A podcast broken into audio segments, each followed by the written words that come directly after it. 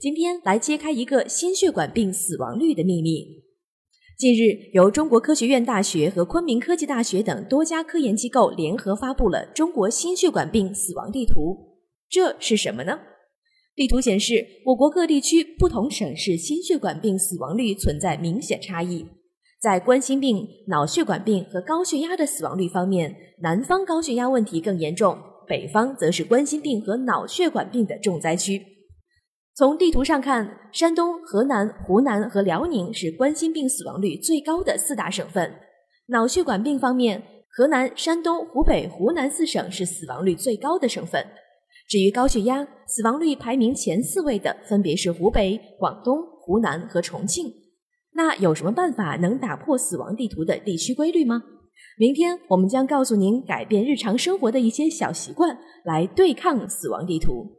本条音频来自人民网，